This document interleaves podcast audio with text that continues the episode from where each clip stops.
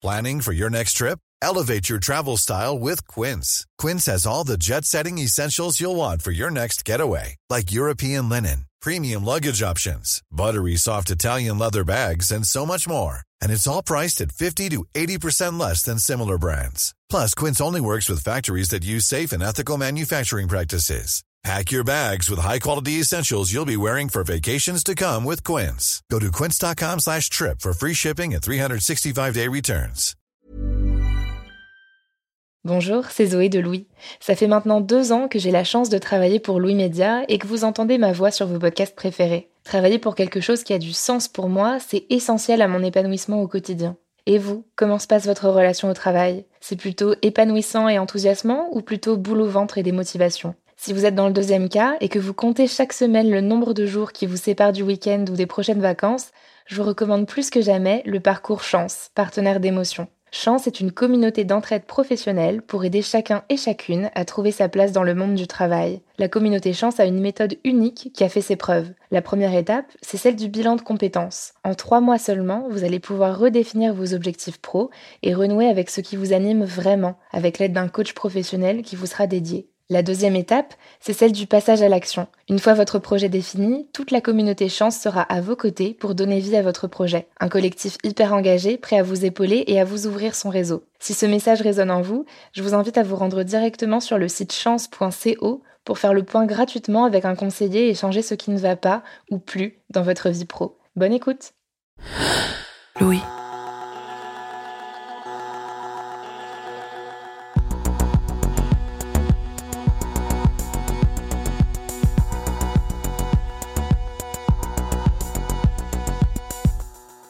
J'étais étudiante, j'ai fait une année de prépa littéraire. Et je me rappelle que mes camarades, qui étaient en prépa économique, avaient des épreuves assez spéciales pour entrer en école de commerce. Je me rappelle que parmi les épreuves d'admission, les oraux comme on les appelle, il y avait par exemple des épreuves de tests logiques, avec des suites de chiffres ou de lettres à décrypter. Et puis il y avait aussi le fameux entretien de personnalité.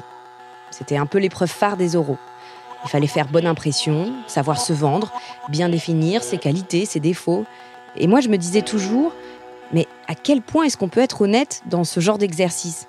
Qui va dire je suis timide, j'ai peur de parler en public, j'ai du mal à trouver mes mots? Et surtout, qui va choisir ce type de candidat?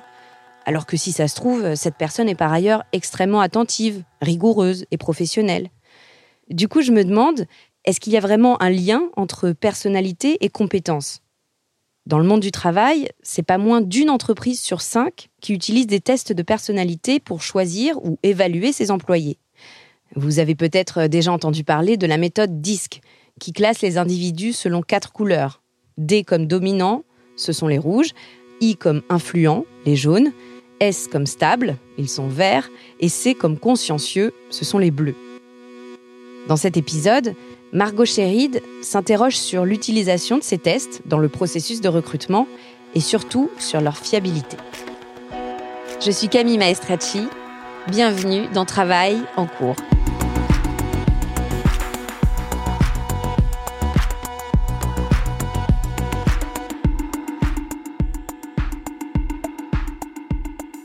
L'une des qualités que l'on m'attribue le plus fréquemment. Je suis à l'écoute des préoccupations des uns et des autres je suis capable de résoudre des problèmes complexes. Face à un problème, je demande aux autres leur avis.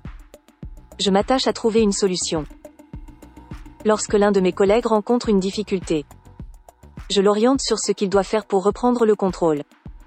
Je suis le premier à lui prêter main forte. Parfois, on a le choix entre deux options et il n'y en a aucune qui nous parle, ou au contraire, il y en a deux qui nous parlent euh, de façon égale. Donc, c'est assez dur de, de choisir. Est-ce que, euh, en gros, on nous pose la question, euh, vous préférez avoir de la reconnaissance dans votre métier ou qu'on vous demande régulièrement votre avis par exemple? Et parfois, on peut se dire, ben, je sais pas, les deux, mais on peut pas. Donc, il faut forcément faire un choix. Et donc, il y a, je sais pas, peut-être 100 questions comme ça pour la première et la deuxième partie. Et à la fin, on a un petit bilan qui nous dit, euh, voilà, voilà quelle est votre personnalité euh, suite à ces questions. Elle, c'est Aurélie. Elle m'a contactée sur Twitter il y a quelques semaines suite à un appel à témoignages que j'ai lancé. Je cherchais à recueillir les récits d'individus qui ont passé un test de personnalité récemment dans le cadre professionnel. Aurélie m'écrit parce qu'elle vient tout juste de passer par cette étape. Après une carrière dans la communication, elle cherche à se reconvertir et est en plein processus de recrutement pour un poste. Ce qui me surprend dans son message, c'est qu'elle m'explique qu'aucun CV ou lettre de motivation ne lui sont demandés. Tout repose pour cette sélection sur le résultat de son test de personnalité. Alors j'ai reçu un, mail de Pôle Emploi il y a une quinzaine de jours euh, en proposant une réunion d'information pour une formation qui déboucherait sur un emploi directement. Donc euh, j'ai assisté à la réunion et à la fin de la réunion, si on était toujours intéressé, l'école nous a proposé de passer un test de personnalité. Donc, ils nous ont envoyé un lien vers un test qui s'appelle Assess First. Ils ont un processus de, recrutement qui est assez particulier. L'idée, en fait, c'est qu'ils ne, demandaient pas de CV du tout, aucun CV. Donc l'idée, c'est vraiment de prendre des gens qui ont une, d'après eux, une personnalité qui correspondrait à la formation et qui correspondrait aussi à l'entreprise derrière. C'est la première fois qu'Aurélie passe un test de personnalité dans le cadre d'une candidature, et l'idée la séduit. Alors le fait d'être recruté uniquement sur la base d'un test, parce que vraiment il n'y a, pas de CV du tout, euh, moi j'ai trouvé ça plutôt positif parce que parce qu'en fait je travaille dans le milieu de la communication et euh, il y a peu d'offres, on va dire. Euh, les CV, j'ai l'impression d'en envoyer, enfin quand on en envoie, il y a 200, 300, 700 personnes, donc la candidature est noyée. Euh, c'est vraiment assez difficile de, faire la différence. Et puis parfois aussi, euh, je me dis que c'est pas parce qu'on a fait euh, la bonne école que qu'on va être forcément compétent derrière. Donc je trouvais plutôt l'idée intéressante de me dire qu'on était recruté sur d'autres critères qu'uniquement le CV. Pour Aurélie, embaucher quelqu'un en fonction de sa personnalité n'est pas absurde. Dans le passé, elle a été confrontée à d'autres techniques de recrutement qui l'ont laissée bien plus perplexe. Elle est persuadée que si elle a été prise pour un poste précédent, c'est parce que le recruteur avait vécu comme elle, à Annecy, et travaillé dans les mêmes locaux. Finalement, lors de l'entretien, il avait plus été question de leur expérience dans cette ville que du poste. Dans un autre poste encore, elle a aussi découvert que ses collègues étaient tous nés en décembre ou en juillet, et que le recruteur n'acceptait en fait que les candidatures de Capricorne ou de Cancer. Le test de personnalité lui semble donc plus intéressant qu'un entretien avec une personne qui s'appuie sur des critères très subjectifs. À la fin de son test de personnalité, Aurélie découvre ses résultats. Quand je les ai lus, j'ai été assez étonnée.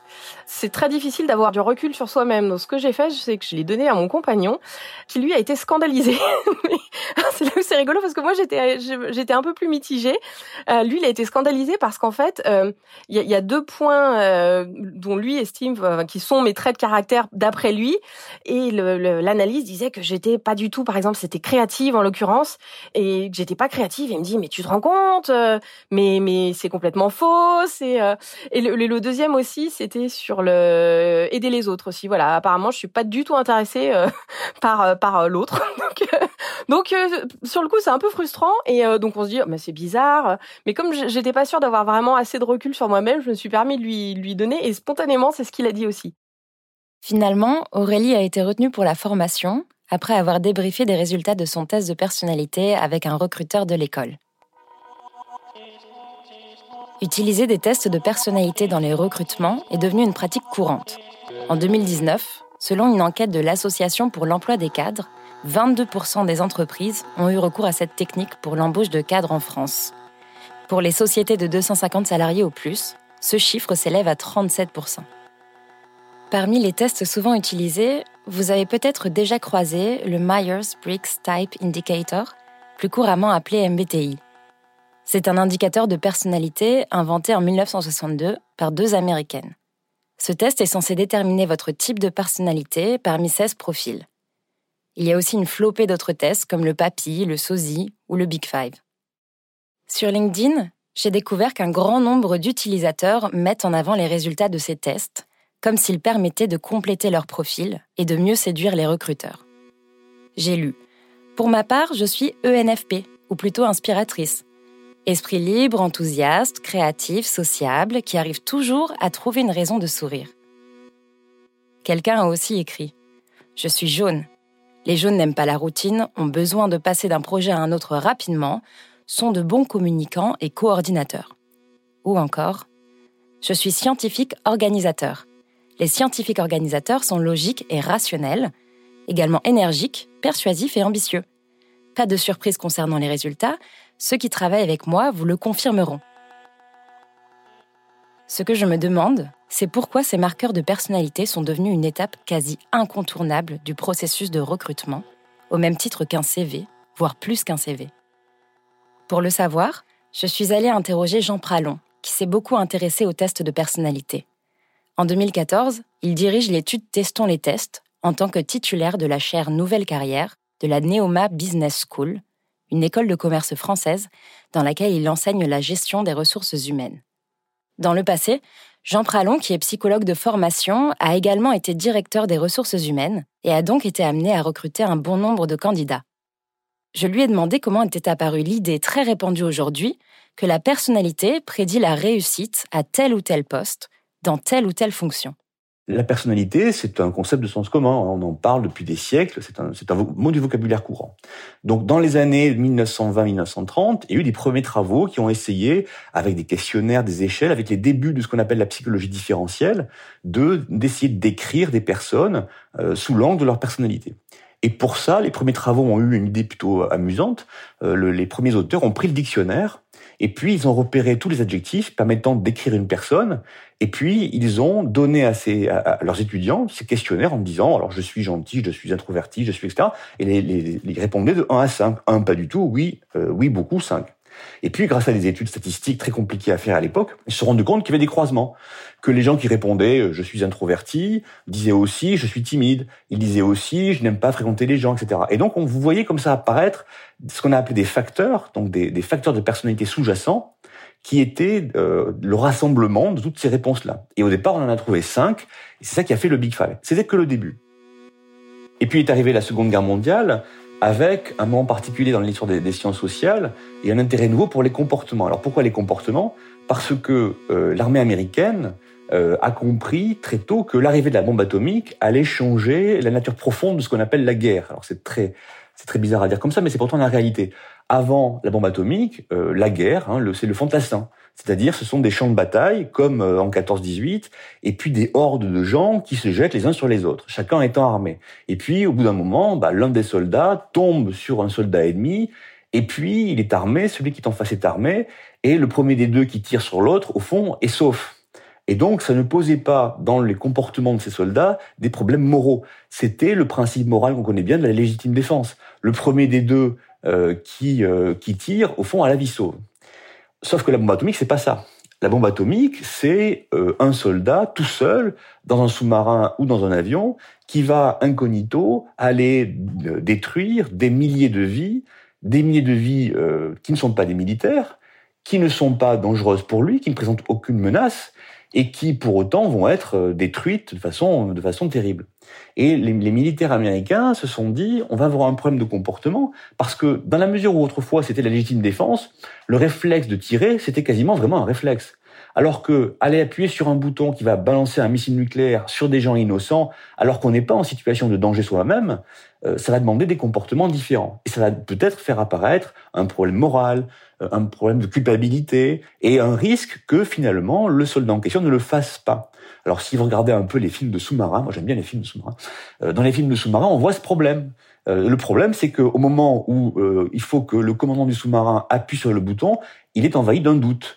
Alors le doute vient de sa morale, le doute vient du fait que l'ordre qu'il a reçu n'est pas clair, bref, il a un doute. Et comment fait-on donc pour éliminer ce doute? Et l'armée américaine s'est dit, bah, on va aller euh, interroger euh, les chercheurs, et les chercheurs en psychologie vont nous dire comment on va pouvoir repérer chez des candidats à des postes de soldats ou des postes de gradés ceux qui sont aptes versus ceux qui ne sont pas aptes à commettre ce geste-là.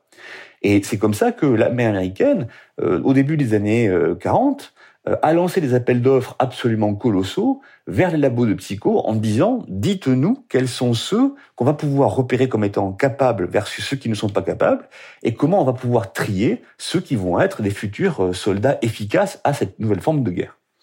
Et c'est comme ça que l'armée américaine a subventionné des études sur la personnalité. Et c'est comme ça qu'on a commencé à voir apparaître cette question qui était il y a un lien entre personnalité et comportement, et il y a un lien, ou il y aurait un lien entre personnalité et euh, capacité à tenir un poste. Avant, ce lien n'était pas vraiment réfléchi. Avant, on se disait, il y a des gens différents les uns des autres, et puis c'est tout. Là, on se disait, il faut trouver des caractéristiques de personnalité qui vont prédire la capacité à commettre ou à avoir un comportement particulier. Donc le lien personnalité-comportement est apparu à ce moment-là et, il a eu des, un succès formidable parce que bien depuis, dans les années 80, euh, et bien évidemment, cette question-là a commencé à envahir les entreprises. Le raisonnement qui est il faut avoir une personnalité de tel ou tel type pour être bon dans un certain type de poste est un lien qu'on peut décliner pour tous les métiers possibles, du boucher au maçon, en passant par l'ingénieur euh, et jusqu'à donc le, journaliste, pourquoi pas. Ce qu'explique Jean Pralon me fait penser à un épisode de Travail en cours, sorti en janvier dernier et qui s'appelle Pourquoi court-on tous après une promotion? Dans cet épisode, la sociologue du travail Danielle Linhart revient sur l'apparition à partir du milieu des années 70 de ce qu'elle appelle la surhumanisation dans le monde professionnel. En résumé, après mai 68 et la critique de la déshumanisation du travail, les patrons ont imaginé une nouvelle stratégie managériale centrée sur l'individu. C'est le début de l'individualisation du monde professionnel, qui est devenu, selon Daniel Linhart, de la personnalisation, puis de la psychologisation. C'est aussi dans ce contexte-là qu'apparaissent et se développent les ressources humaines. C'est ce que m'explique Sylvie Guerrero, docteur en sciences de gestion, professeure à l'École des sciences de la gestion de l'Université du Québec à Montréal, où elle co-dirige la chaire de gestion des compétences. Historiquement, le champ des connaissances que l'on développe en gestion des ressources humaines est relativement récent. Jusqu'aux années 90, on parlait de gestion du personnel. C'était une fonction qui était surtout centrée sur l'exercice du droit du travail, l'exercice des conventions collectives, la création aussi d'avantages sociaux et de droits pour les salariés. Donc, euh, jusqu'aux années 90, euh, c'est le cœur de tout ce qui fonde maintenant nos avantages sociaux qui a été créé. À partir des années 90, le terme de gestion des ressources humaines progresse très vite au sein des, entreprises et s'est généralisé euh, au fil du temps. Selon Sylvie Guerrero, ce champ des ressources humaines s'est toujours intéressé aux marqueurs de personnalité. On a essayé tout un tas de techniques avec plus ou moins de succès, et des techniques plus ou moins efficaces comme la graphologie, la morphopsychologie, l'astrologie a même été évoquée par certaines organisations. Petit point définition.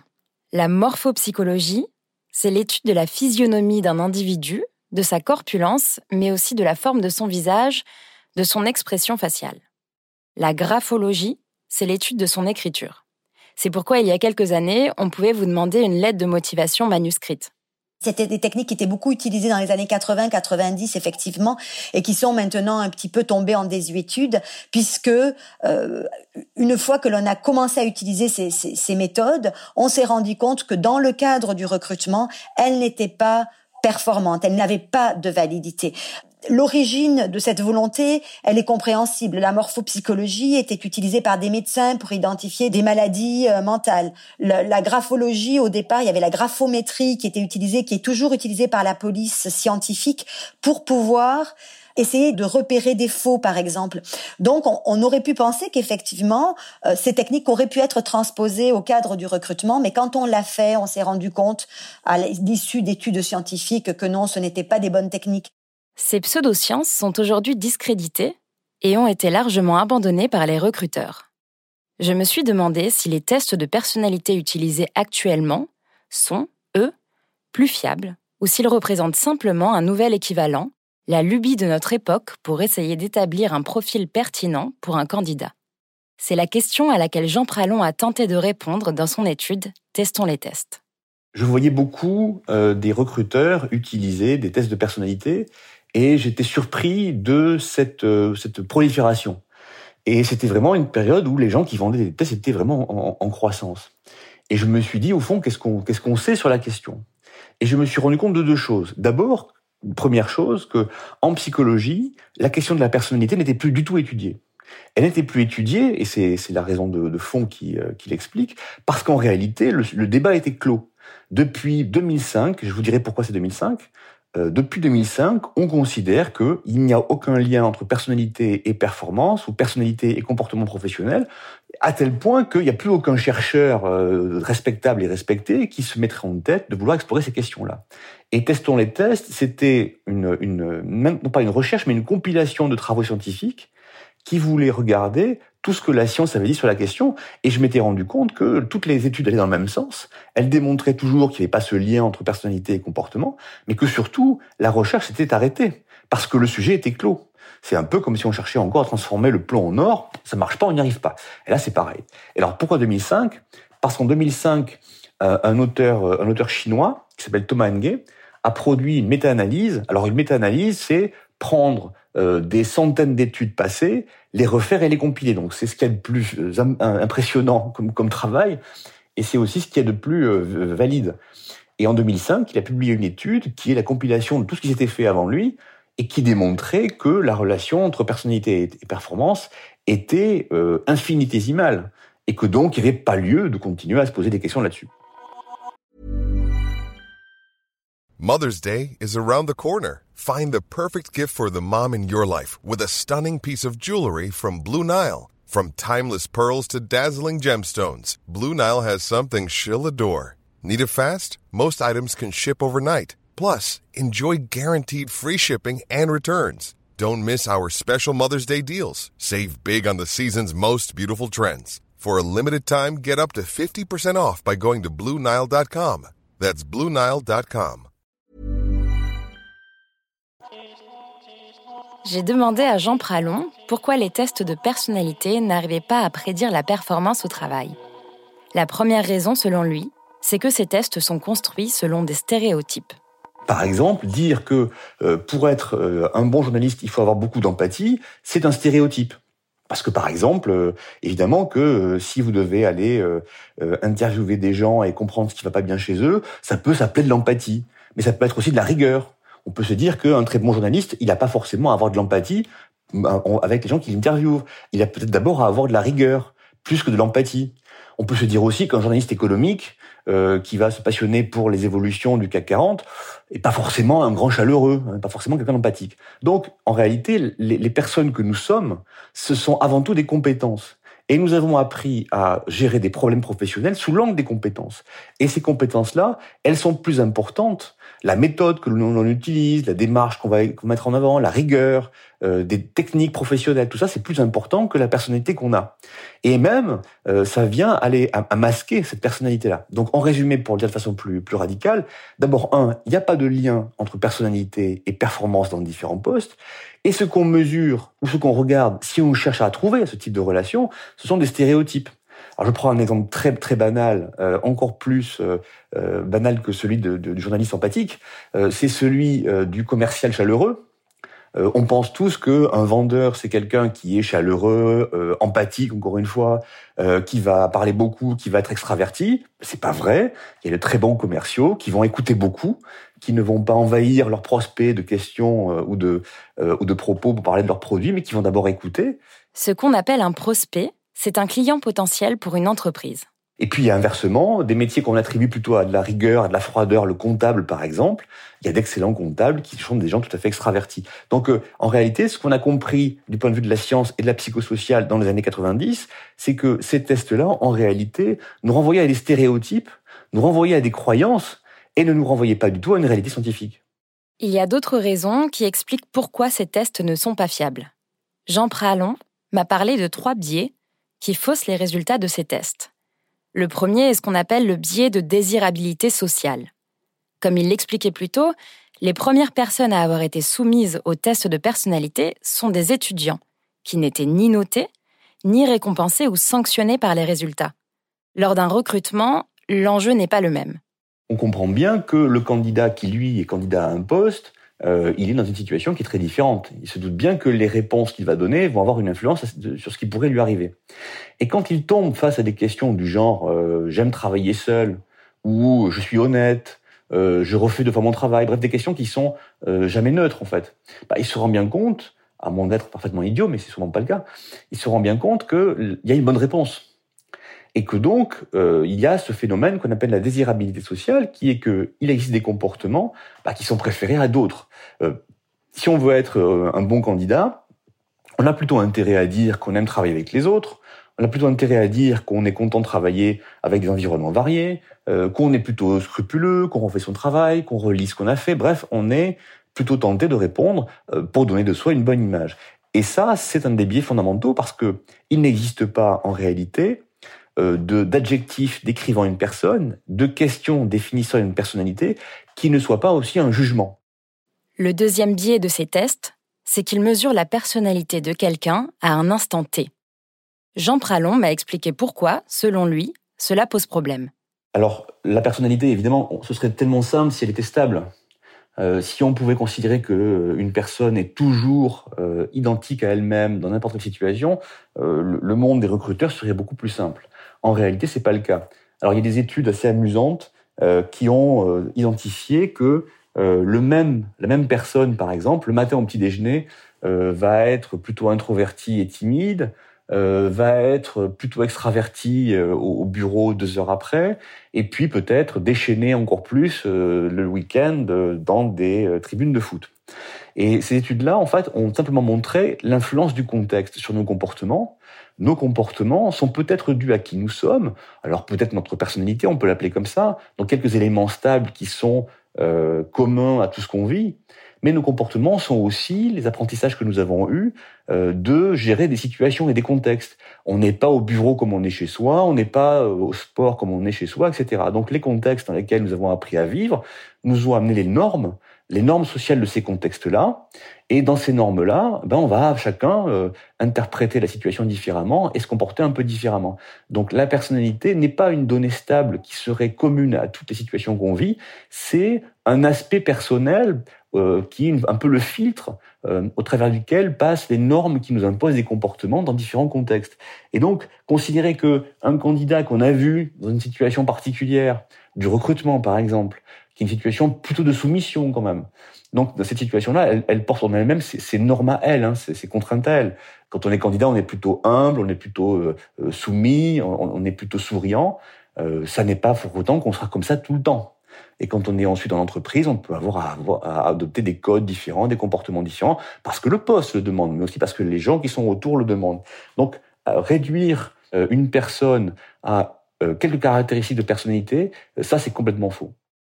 En me renseignant sur Internet, j'ai découvert qu'il existait des solutions pour les personnes qui souhaiteraient déjouer ces tests. Un internaute propose par exemple d'être plus malin que les recruteurs. Il écrit Identifier, pour chaque type de job le profil type de personnalité qu'ils attendent. Immergez-vous dans ce personnage et répondez aux questions comme si vous étiez lui. Et puis, le troisième biais énoncé par Jean Pralon, c'est celui de l'interprétation des résultats de ces tests. Quand on a d'abord fabriqué ces tests-là, c'était des profs de psycho qui les, qui fabriquaient, qui les inventaient et puis qu'ils les enseignaient à leurs étudiants. Et donc l'utilisateur euh, initial, l'utilisateur lambda, disons, des années 80-90, euh, c'était un élève de psycho qui donc avait fait au moins 5 ans d'études. Et on lui avait enseigné ces tests-là en disant qu'il fallait quand même les utiliser avec des pincettes. Euh, j'étais étudiant en psycho dans les années 90, on m'a appris ces tests-là et on m'a expliqué leurs limites. Et on me les a, on, m'a formé à les utiliser en me disant vous savez, vous avez ça, comme une boîte à outils parmi d'autres outils et vous pourrez trouver parfois utile de l'utiliser avec beaucoup de beaucoup de pincettes. Sauf que comme euh, l'entreprise et euh, la patte du gars n'ont jamais de limite, euh, il y a des éditeurs de tests qui se sont dit mais en fait on est bien idiot, plutôt que d'essayer de vendre des tests à 2, 3, 4, 5% de gens qui font du recrutement qui ont fait psycho, on serait beaucoup plus avisé de les vendre à aux 95% autres qui eux n'ont jamais fait psycho. Sauf qu'évidemment ça pose un problème puisqu'on peut pas transformer quelqu'un qui, tout sympathique et intelligent qu'il est, euh, veut utiliser des tests en psychologue en quelques jours de formation. Et pourtant, c'est ce qui est fait.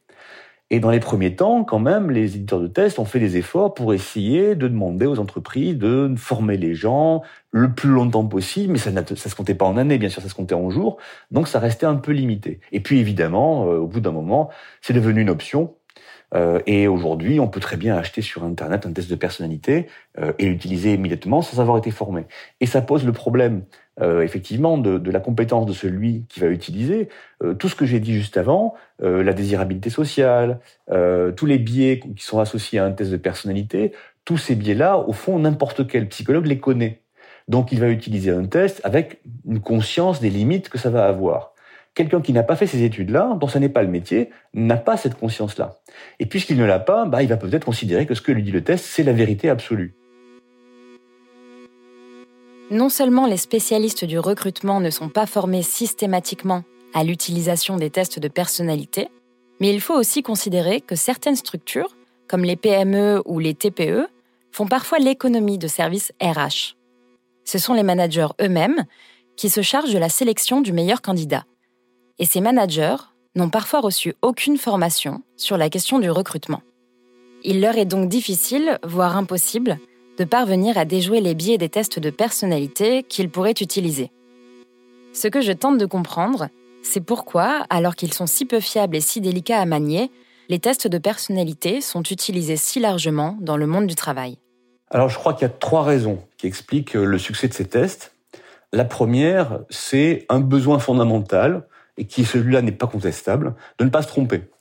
Euh, le recruteur a peu de temps, euh, il a peu de temps pour faire connaissance avec son, son candidat, il n'a pas envie de prendre une mauvaise décision, et donc il a envie de se doter d'un outil ou de solutions ou de techniques qui vont l'aider à prendre une décision rationnelle. Et ça, finalement, c'est pas, on comprend bien.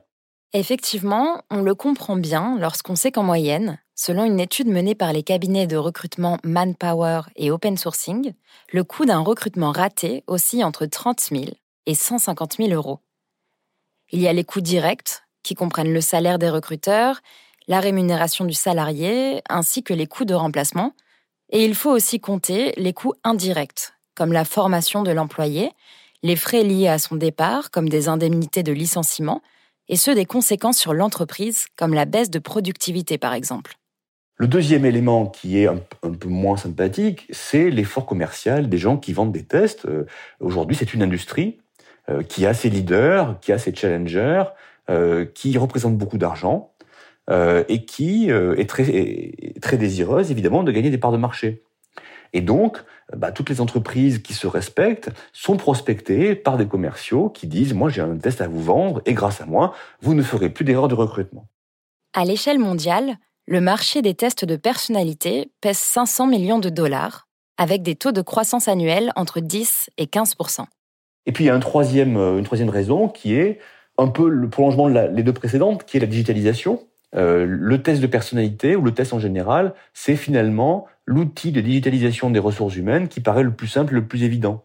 Euh, bah, ça permet d'aller sur Internet, d'avoir des résultats, euh, de faire passer des tests facilement. C'est un outil RH digital qui paraît utile, qui paraît aussi relativement ancien dans ses pratiques, c'est pas tout à fait nouveau, donc ça peut laisser penser que c'est fiabilisé, que c'est stabilisé, que c'est un outil connu, bref, que c'est un peu un must-have pour une entreprise qui, qui se voudrait un peu professionnelle et digitalisée. Pour Sylvie Guerrero, une autre raison qui explique leur succès est tout simplement qu'ils sont rapides d'utilisation et donc adaptés au rythme des entreprises. Ça correspond bien à une époque où euh, le temps de l'organisation est un temps très court avec des changements organisationnels très rapides et incessants. Il y a une crise économique après l'autre. S'il n'y a pas de crise économique, il y a des crises sanitaires. Donc, on est toujours sur des situations de gestion qui s'analysent dans le très court terme. Les fusions, les acquisitions, les fermetures d'entreprises sont incessantes et font partie de, la réalité euh, économique actuelle, euh, de sorte que une, organisation n'a pas vraiment de capacité à prédire au-delà de, trois ans. Trois ans, c'est quasiment du long terme.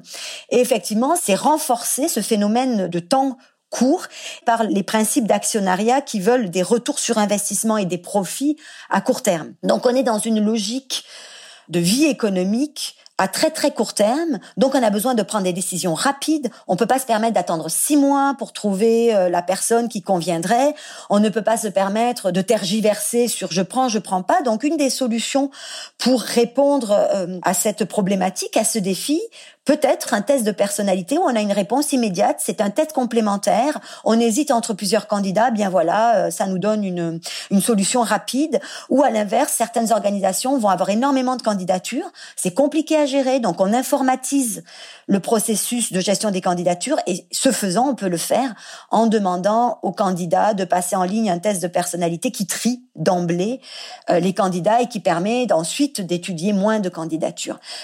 Donc c'est là que la limite euh, intervient et qu'il faut quand même se poser la question du compromis entre la rapidité, la gestion du temps qui est imposée hein, à l'organisation par toutes les raisons que j'ai évoquées et la qualité du recrutement que l'on met en place.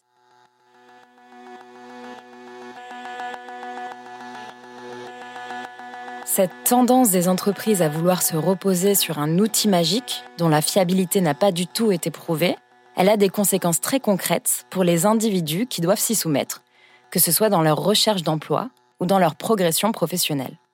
C'est ce qu'illustre l'exemple de Gaëlle. J'ai passé un test de personnalité quand j'étais euh, assistante ressources humaines.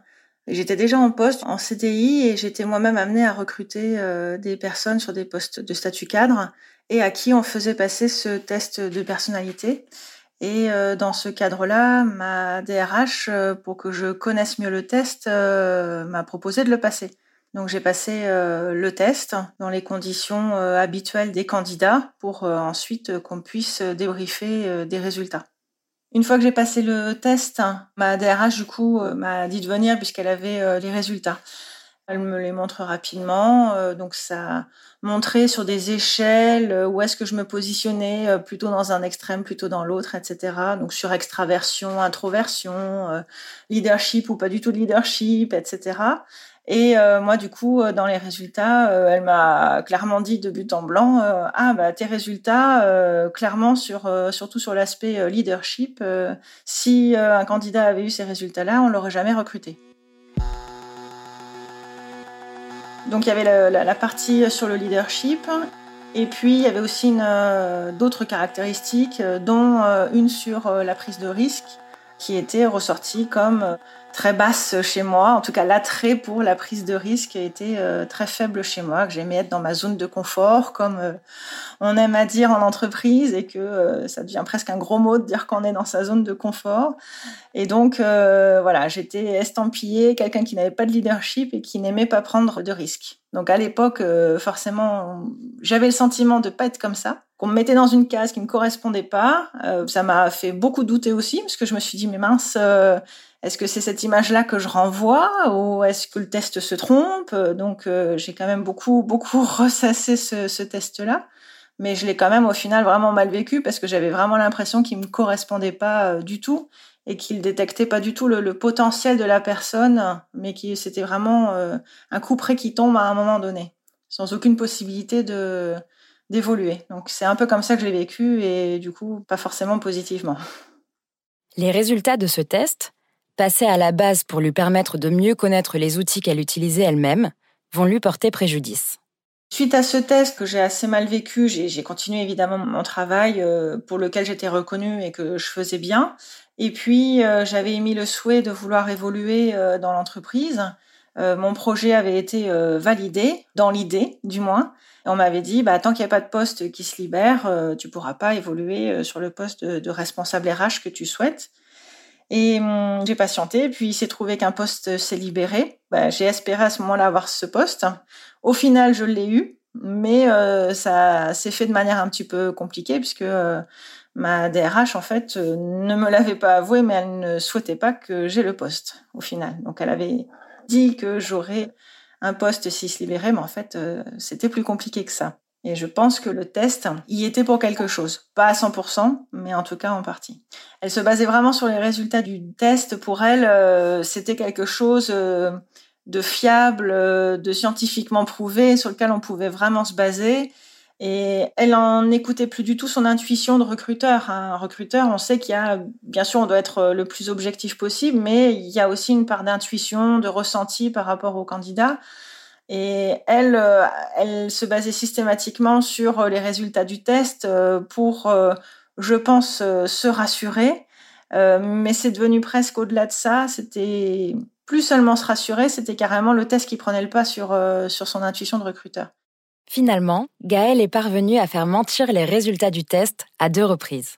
Donc par la suite, le test euh, n'a pas n'a pas été concluant parce que j'ai obtenu euh, cette promotion euh, qui était sur un poste de responsable RH, donc un poste où du leadership était nécessaire. Donc contrairement à ce que me disait le test, bah, je faisais très bien mon travail à ce poste-là. J'avais pas de difficulté à prendre des responsabilités.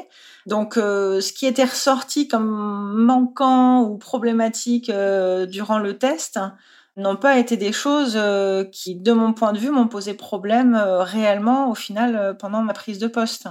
Et finalement, quand par la suite, des années plus tard, j'ai décidé de me mettre à mon compte, Ben là, évidemment, ça a été un saut dans l'inconnu, hein, comme tous ceux qui entreprennent le savent.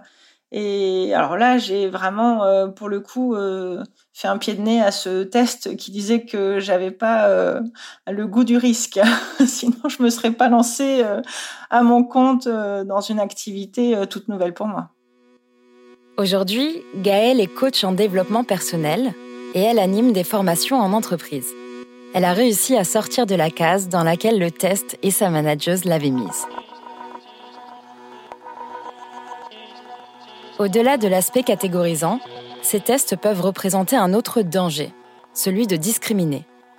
Dans le documentaire américain Persona, The Dark Truth Behind Personality Test, sorti en mars 2021, une avocate soutient que ces tests, parce qu'ils sont édités par des hommes blancs, valides, hétéros, qui ont fait des études supérieures, s'appuieraient sur des critères excluants.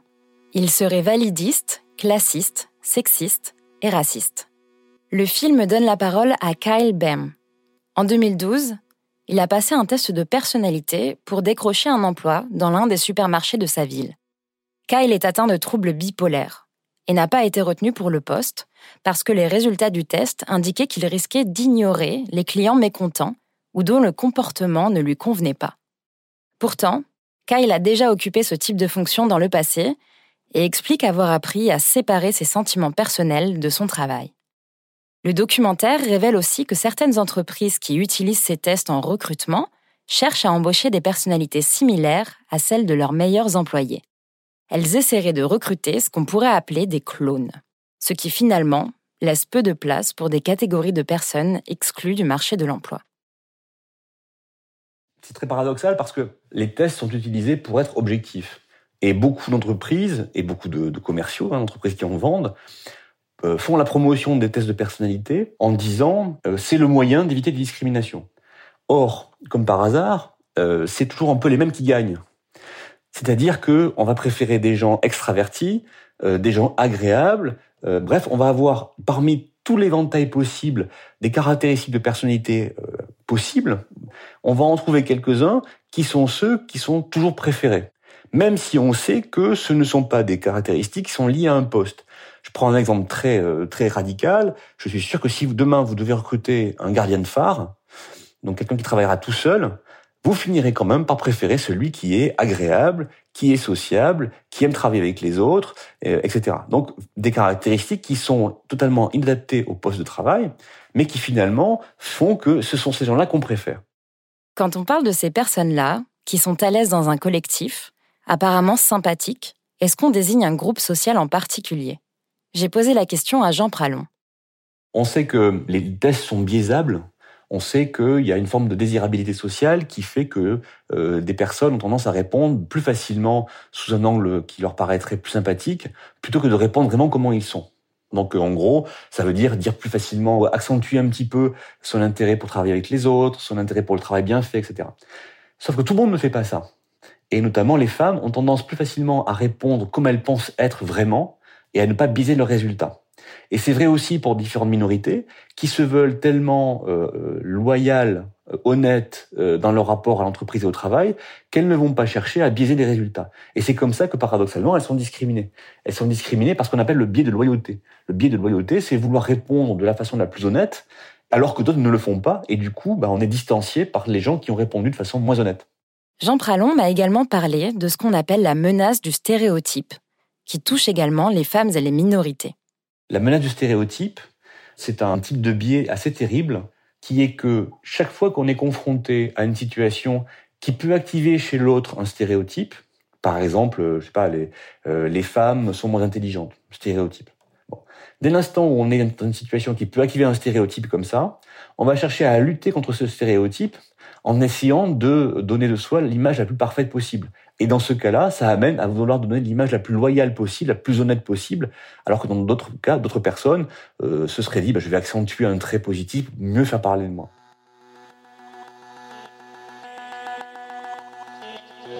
Donc si on résume, les tests de personnalité sont à la fois peu fiables et discriminants.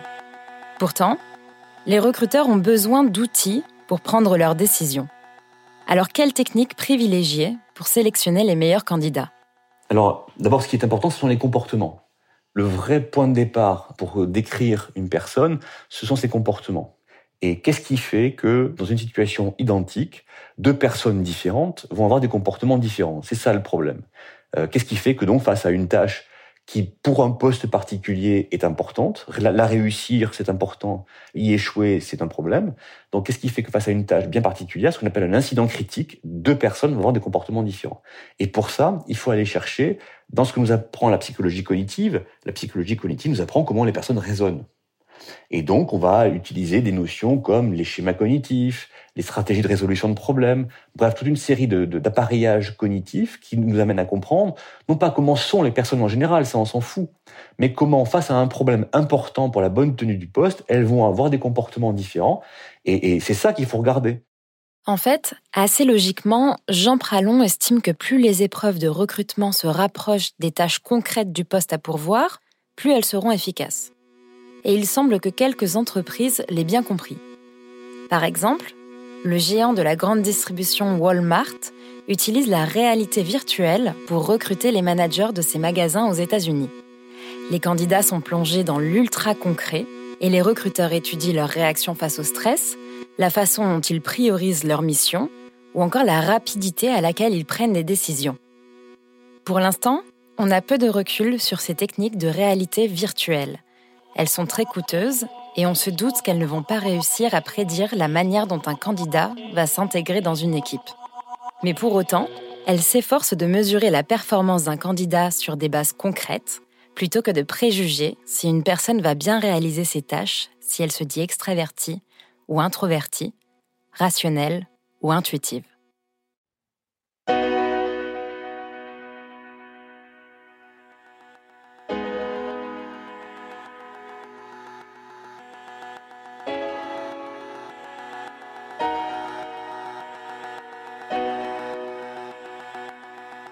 Venez d'écouter Travail en cours, un podcast de Louis Média.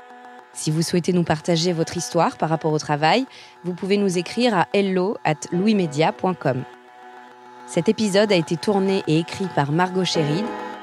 Louise Emerlet est chargée de production. Cyril Marchand était au montage et à la réalisation. La musique est de Jean Thévenin et le mix a été fait par le studio La Fugitive. Anaïs Dupuis est responsable de production et Maureen Wilson, responsable éditoriale. Mélissa Bounois est à la direction des productions et Charlotte Pudlowski à la direction éditoriale. Travail en cours, c'est un jeudi sur deux et vous pouvez nous retrouver là où vous avez l'habitude d'écouter vos podcasts Deezer, iTunes, Spotify, SoundCloud. Vous pouvez aussi nous laisser des commentaires et des étoiles. Et si l'épisode vous a plu, n'hésitez pas à en parler autour de vous. Et si vous aimez ce podcast, découvrez les autres podcasts de Louis, Émotion, le Book Club, Injustice, Passage. À bientôt!